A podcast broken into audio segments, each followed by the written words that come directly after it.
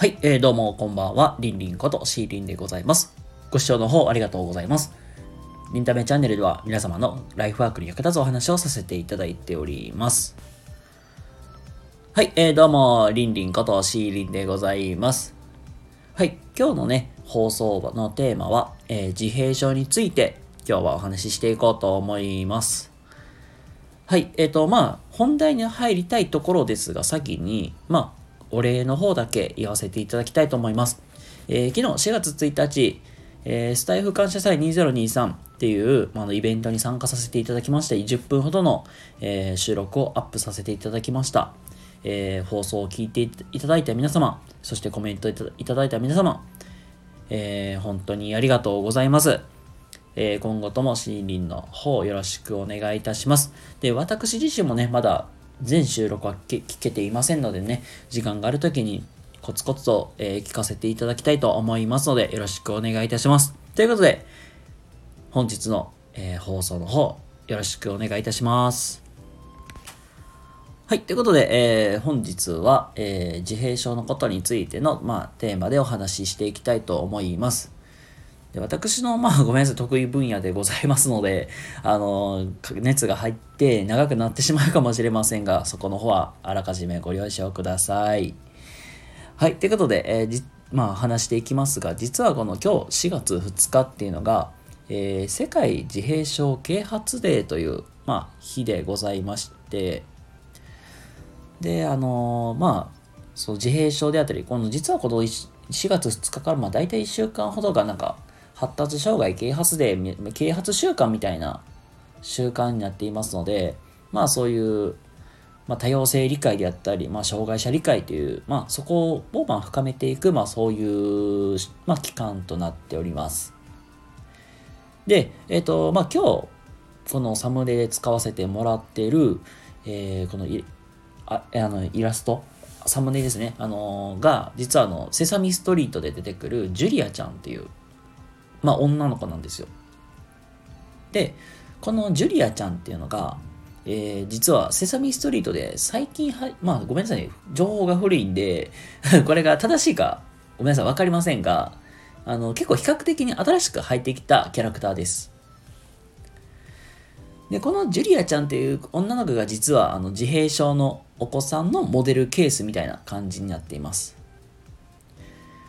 なので、あのー、もし興味ある方いらいましたら、よかったら調べていただけたらいいかなって思います。セサミストリートで、ジュリアちゃんって多分 YouTube とかで出てくるかなと思います。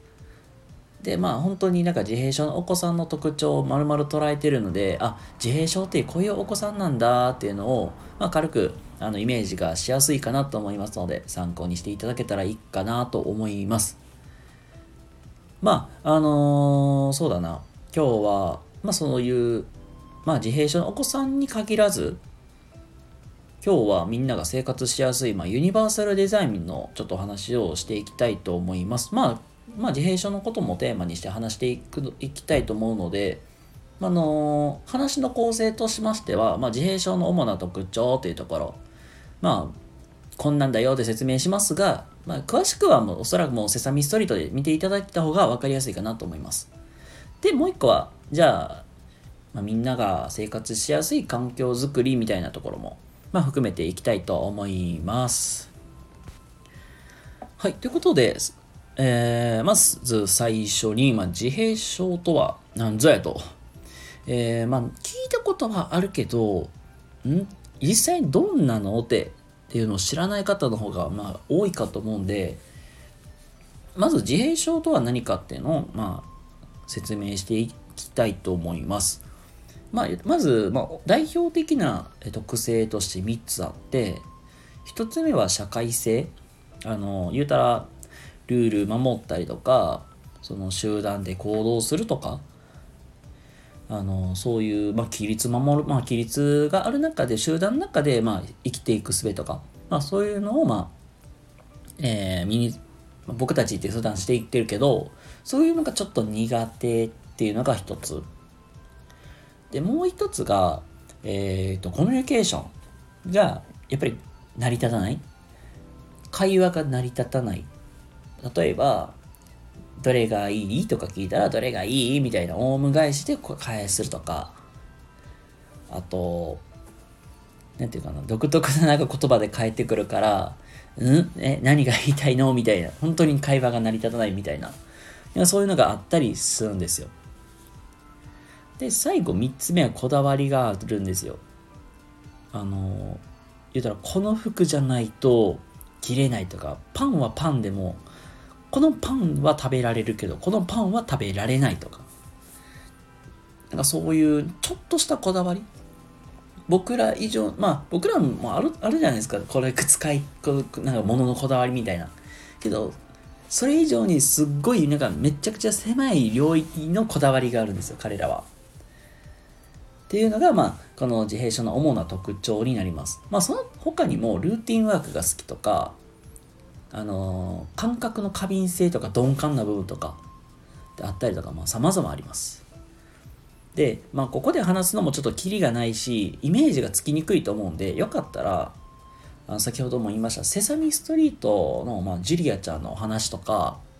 あと、まあ、自閉症のお子さんを子育てされていらっしゃるママさんのブログとか、YouTube の動画とか、まあ、あると思うんで、そちら見ていただいた方が、すっごくわかりやすいかなと思いますので、よかったら調べてもらえたらいいかなと思います。じゃあ、ここから、まあ、次は、まあ、なんだろう、あの、環境について、この環境整備がすっごく大事になってくるんで、そこのお話もね、えー、していきたいと思います。はい、えー、っと、そうですね、環境整備ってむちゃくちゃ大事だよと、もう先ほども言いましたけども、あの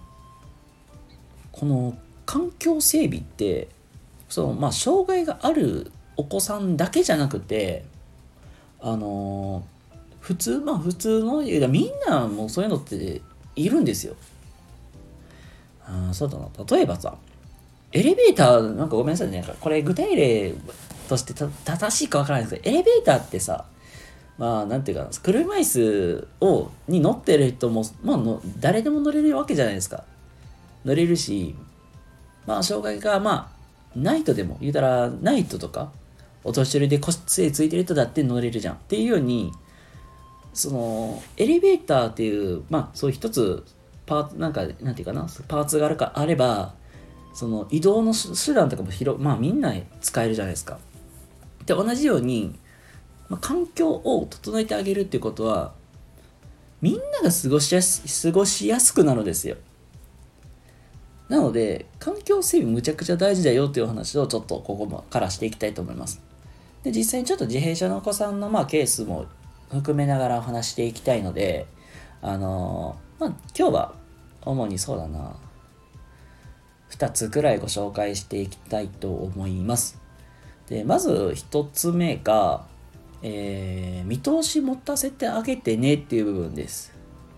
どういうことかというと、あの、例えば、今日はなんかこういうの作るよとか、まあ、こう、まあ、仕事はこういうのをしますよっていうのを、例えばスケジュールみたいに見せてあげたりとか、完成品みたいのを見せるっていうのが一番いいかなと思います。でそれを見せてあげるだけでも、あ、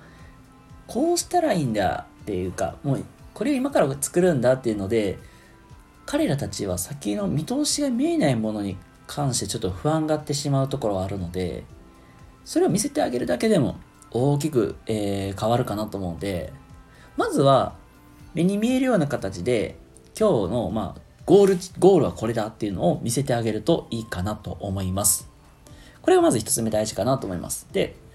二つ目、えっ、ー、と、まあ、先ほども言いましたが、見通しを持たせてあげるの大事だよと言いますが、あの、急な予定変更は弱いから、あの、予定変更がある場合は事前に言ってあげてねっていうところです。一番わかりやすい例を言うと、あれです。ごめんねみんな今日1時間目算数にしてたけど今日体育にするわねみたいな、あんな感じです。これはやっちゃいけないです。これは。なぜなら彼らは1日の動きをもう事前に把握してるから、今日は1時間目が、えっ、ー、と算数で2時間目があれで3時間目があれだみたいなのを覚えていってるから、予定が変わってしまうと、あの、場合によったら、よっては、あの、パニック、ヒステリック、まあ、ヒステリックって言い過ぎたんだけど、パニックになって感触すっごく起こしてしまう場合もあります。なんでだよと。なんで1時間目はこれだと言ってたのになんで違うんだというので、あのパニックになってしまいます。なので、あの予定が変更があるのであれば事前に教えてあげるっていうのがすっごく大事になります。なので、あの今日のま流れこれだよっていうのをまあ説明してあげる。もしくはもう変わってるのであればもう前日とかに言ってあげると、あの安心できるかなって思いますので、あのよかったら参考にしていただけたらいいかなって思います。はい。ということで、えっ、ー、と、今日はですね、まあ、自閉症の話を少しっていうところで、まあ、自閉症っていうのは何かなっていうところと、あとは、あの、環境整備でめちゃくちゃ大事だよっていうところなので、まあ、今日は環境整備の仕方っていうところで2つご紹介の方させてもらいました。ちょっとね、話のネタとしては、あの、喋り足りないくらいなんで、あの、もしよかったら、なんかもうちょっと先聞きたいよって方いらっしゃいましたら、なんか、レターがなんかコメントとかで、なんかこういう話してくださいとかあったら言ってください。あのー、話します はい。ということで、えー、皆様、今日も一日お疲れ様でした。それでは皆様、今日も明日も素敵な一日をお過ごしください。月曜日も頑張っていきましょう。ということで、皆様、今日も一日お疲れ様でした。ここまでのお相手はシーリンでございました。では、またね。バイバイ。長くなっちゃった。